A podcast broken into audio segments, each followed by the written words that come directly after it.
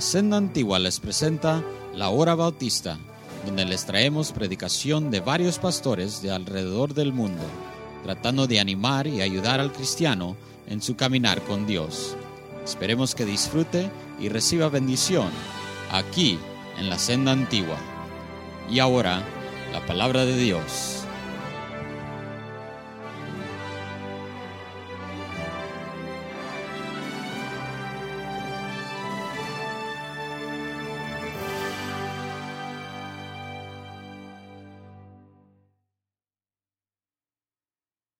Los pecadores, cubrían el pecado, porque esos sacrificios y esa sangre derramada señalaba hacia el futuro, hacia el advenimiento del perfecto sacrificio, el sacrificio de nuestro Señor Jesucristo, de que habla el pasaje que leíamos inicialmente. Por eso el escritor a los hebreos, en la carta a los hebreos tenemos aquí en el capítulo 10, el versículo número 4 dice aquí la palabra de Dios refiriéndose a, a esos sacrificios, a esos sacrificios que se ofrecían continuamente. Leo aquí en Hebreos capítulo 10 y para tener una idea más completa de lo que nos dice aquí la palabra de Dios, leo verso 1, porque la ley, teniendo la sombra de los bienes venideros, no la imagen misma de las cosas, nunca puede por los mismos sacrificios que se ofrecen continuamente cada año, es decir, cada día de, la expiación, hacer perfectos a los que se acercan. De otra manera, cesarían de ofrecerse, pues los que tributan este culto, limpios una vez, no tendrían ya más conciencia de pecado. Pero en estos sacrificios cada año se hace memoria de los pecados. Y ahora llegamos al verso número 4. Porque la sangre de los toros y de los machos cabríos no pueden quitar los pecados. Este era el caso en todo el Antiguo Testamento. Desde el mismo tiempo, cuando fue establecido los sacrificios, comenzando este del libro de Éxodo, y siguiendo por todo el Antiguo Testamento, se ofrecieron muchos sacrificios, pero claramente nos dice el escritor a los hebreos que esos sacrificios, la sangre de esos animales, no podían quitar el pecado. Pero que esos sacrificios servían para que la ira de Dios no cayese sobre ellos y estaban esperando hasta que viniera un mejor y perfecto sacrificio. Y eso es importante porque nos lleva precisamente hasta las páginas del Nuevo Testamento, nos lleva hasta el nacimiento de Jesucristo, la razón por qué Cristo vino a esta tierra. La Biblia nos dice que Él vino a buscar y a salvar lo que se había perdido que Él vino a dar su vida en rescate por todos nosotros.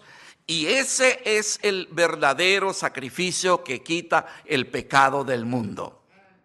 Por eso es que Juan el Bautista predicó y decía, he aquí el Cordero de Dios que quita el pecado del mundo.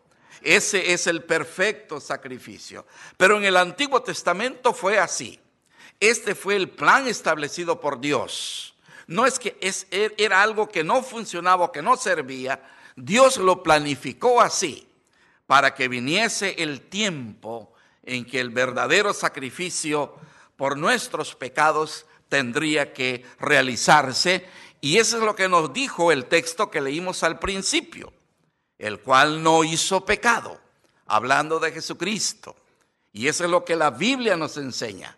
Hay muchos otros pasajes de la Biblia en que se nos habla de la vida perfecta, de la vida inmaculada de nuestro Señor Jesucristo. Y es que solo un sacrificio de esas cualidades era el que podía ser acepto delante de Dios, delante de la justicia divina. Así que todo aquello que se hacía en el Antiguo Testamento señalaba hacia el futuro, señalaba hacia la muerte de Cristo, a la cruz de nuestro Señor Jesucristo. Ahora, cuando se realizó el sacrificio de Cristo, ya no hubo necesidad de más sacrificios como los que se hacían en el Antiguo Testamento. La muerte de Jesucristo vino a terminar con esos sacrificios. Y por eso aquí Hebreos vuelve a decirnos en el capítulo 10 y el versículo 10, en esa voluntad somos santificados mediante la ofrenda del cuerpo de Jesucristo, hecha una vez para siempre. Y ciertamente todo sacerdote está día tras día ministrando y ofreciendo muchas veces los mismos sacrificios que nunca pueden quitar los pecados. Pero Cristo, habiendo ofrecido una vez para siempre un solo sacrificio por los pecados, se ha sentado a la diestra de Dios. De ahí en adelante, esperando hasta que sus enemigos sean puestos por estrado de sus pies. Porque con una sola ofrenda hizo perfectos para siempre a los santificados. Y esta sí es una muy buena noticia para todos nosotros porque podemos aprender que el sacrificio de Cristo, que ya fue realizado por toda la humanidad, por todos los seres humanos, ese sacrificio sí tiene poder, la sangre de Cristo, para limpiar el pecado de toda la humanidad. Y es algo hermoso lo que la Biblia nos dice al respecto. Así que la expiación o la muerte de Cristo era una necesidad urgente. Sin la muerte de Cristo no tendríamos ninguna esperanza. Pero la sangre de Jesucristo que ya fue derramada y que se presentó en el mismo cielo, en el tabernáculo celestial, para se presentó con su sangre para que nuestros pecados fuesen de esa manera limpiados de una vez. Así que la necesidad de la expiación la vemos en la palabra de Dios por muchas razones y una, porque toda persona era culpable ante Dios. Todos caímos en una forma u otra, caímos en el pecado. Eso la Biblia nos lo enseña. Fíjese que el mismo libro segundo de Crónicas 6, 36 nos dice, porque no hay alma o no hay hombre que no peque. No hay hombre que no peque, dice segundo de Crónicas 6:36.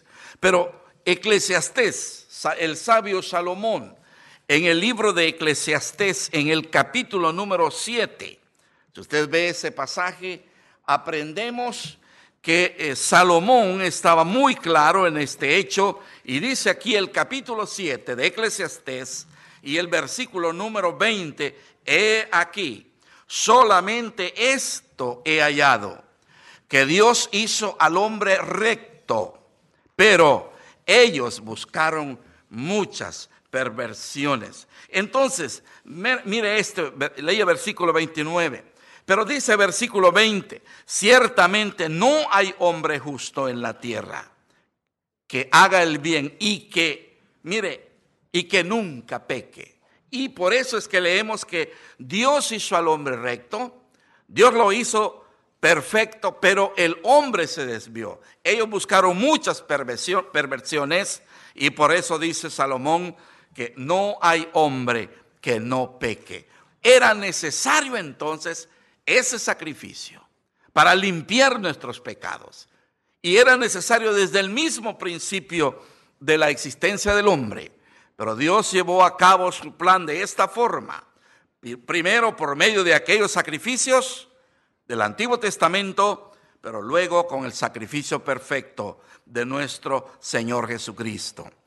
Otra razón por qué era necesaria la expiación de Cristo es porque por el pecado, todo ser humano está condenado.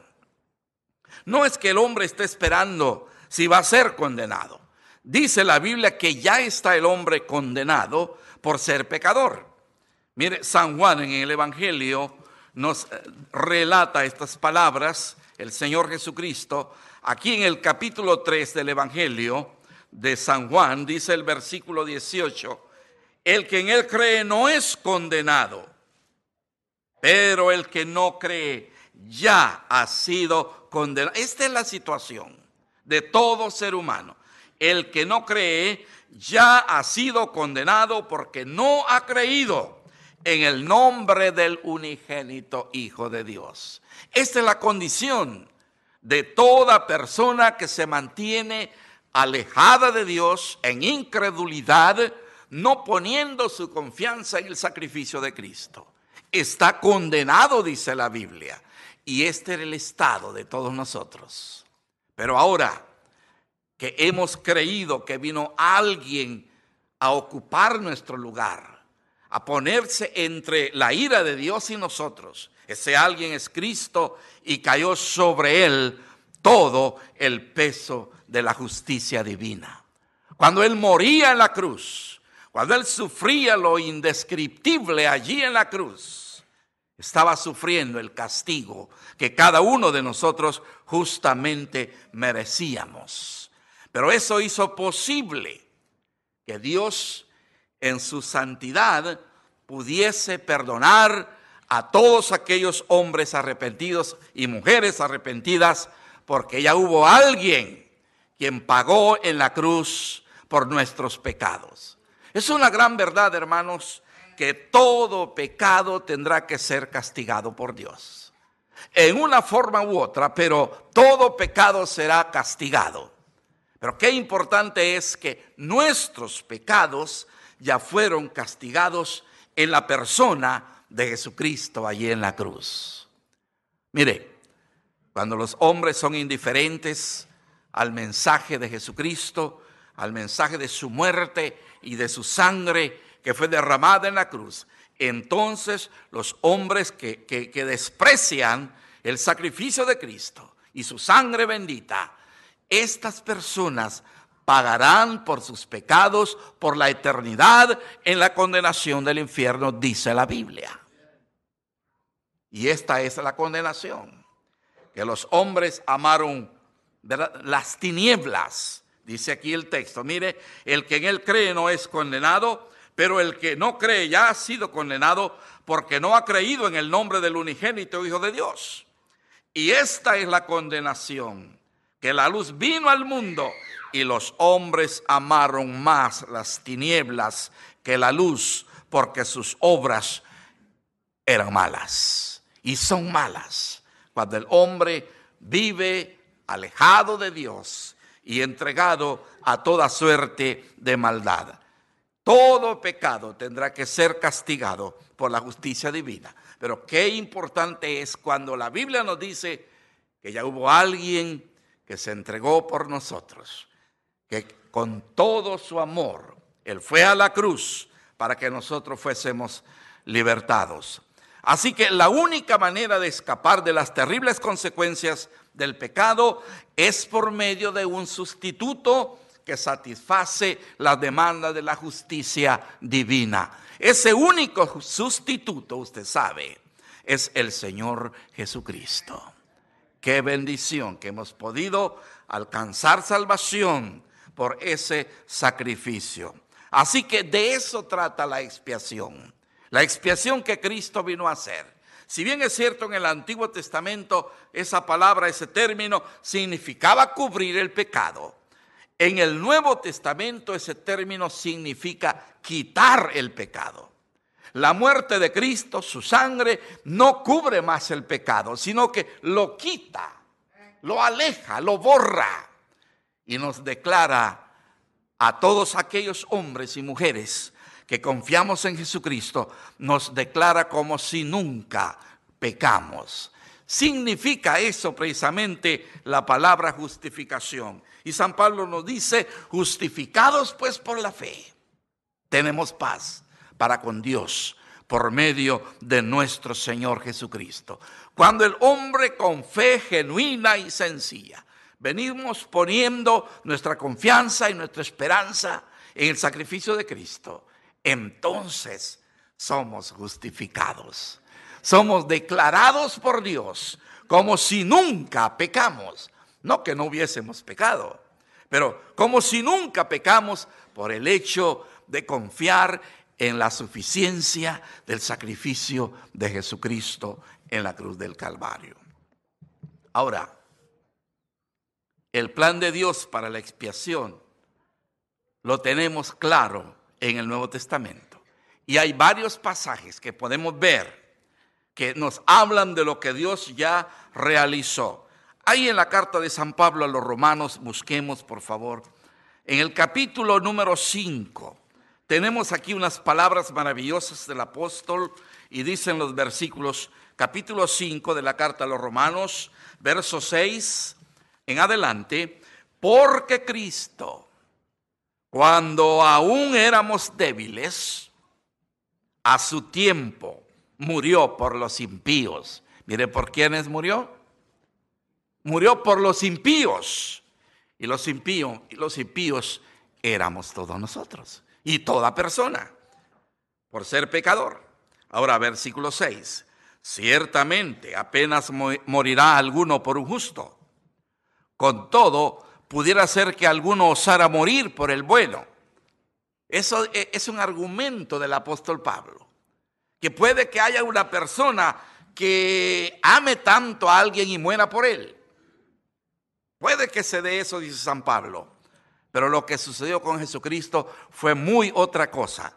Porque dice el versículo 8, mas Dios muestra su amor para con nosotros en que siendo aún pecadores, esta es una frase muy enfática, en que siendo aún pecadores, es decir, enemigos de Dios, merecedores de la justicia divina, de la ira de Dios, aún con todo y eso, Hubo alguien que dijo, yo pongo mi vida. Yo tengo poder para ponerla y tengo poder para volverla a tomar. Nuestro Señor Jesucristo.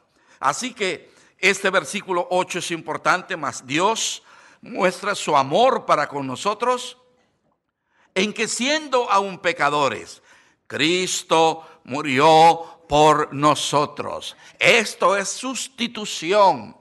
Esta es esa muerte vicaria. Tomó el lugar de cada uno de nosotros, dice este pasaje. Recuerde también que comenzamos nuestra lectura en esta noche leyendo este precioso pasaje de segunda a los Corintios 5, 21, al que no conoció pecado. Jesús, él jamás conoció pecado. El escritor a los hebreos nos enseña que el Señor Jesucristo fue tentado en todo conforme a nuestra propia semejanza. Él fue tentado en todo, pero dice, pero sin pecado, sin pecado. Fue tentado en todo, pero no cometió tan solo una maldad. Por eso dice la Biblia, al que no conoció pecado. La siguiente frase del texto nos dijo, por nosotros lo hizo pecado. Fue convertido en la cruz como todo el pecado de la humanidad. Cuando Cristo estaba en la cruz es porque Él fue cargado por Dios el Padre con todos nuestros pecados. Y todos nuestros pecados es que clavaron a Jesús ahí en la cruz. Dios el Padre hizo tal cosa cargando a Jesucristo con nuestro pecado, porque Jesús se hizo cargo por amor de, nuestros, de nuestras almas. Eso es lo que nos enseña el capítulo 53 del libro del profeta Isaías. Rápidamente leamos aquí el capítulo 53, unos dos pasajes, y veamos lo que Dios hizo con su Hijo Jesucristo ahí en la cruz. Dice el versículo 6, todos nosotros nos descarriamos como ovejas, cada cual se apartó por su camino. Vea esta frase del texto, mas Jehová cargó en él, en Cristo, el pecado de todos nosotros. Entonces lo que estaba sucediendo ahí en la cruz, cuando Jesucristo estaba padeciendo, sufriendo el castigo de la ira divina, era por usted y era por mí y por toda la humanidad.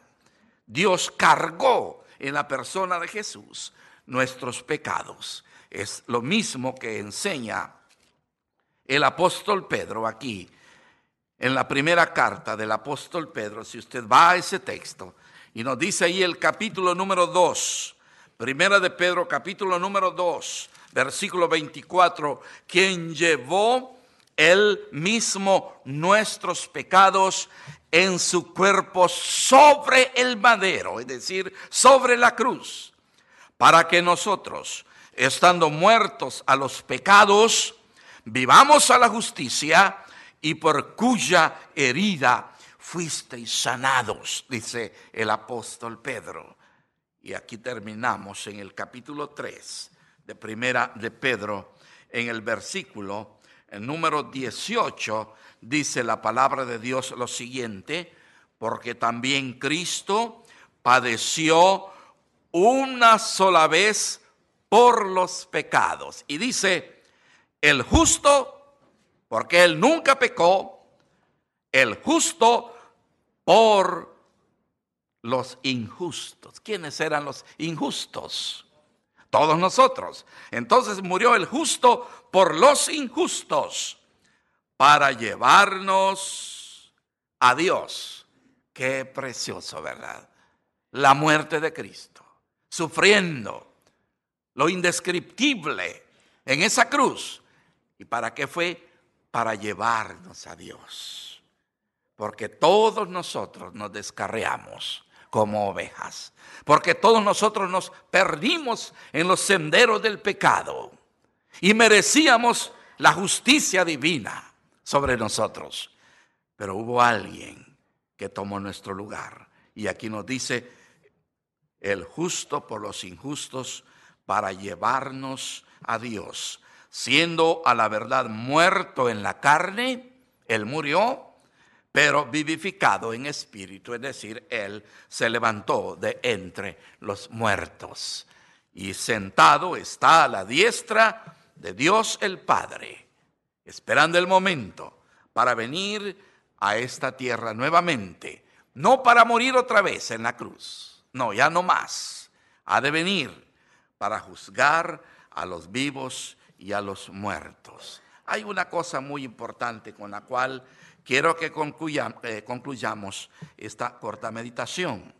Ya hemos visto que nuestro Señor Jesucristo, Él ocupó nuestro lugar. Él llevó en su cuerpo la culpabilidad de todos nosotros, de todos los pecadores. Ahora, si nosotros nos consideramos que ya nuestros pecados fueron clavados en la cruz y que el que murió por nosotros es Jesucristo y suficiente es ese sacrificio delante del Padre, eso es lo que Dios quiere que toda persona crea en su corazón. Si una persona no cree esto, entonces se está preparando para sufrir y para pagar por todos sus pecados por la eternidad en la condenación del infierno, porque todo pecado tendrá necesariamente que ser castigado. Ningún pecado será pasado por alto por Dios.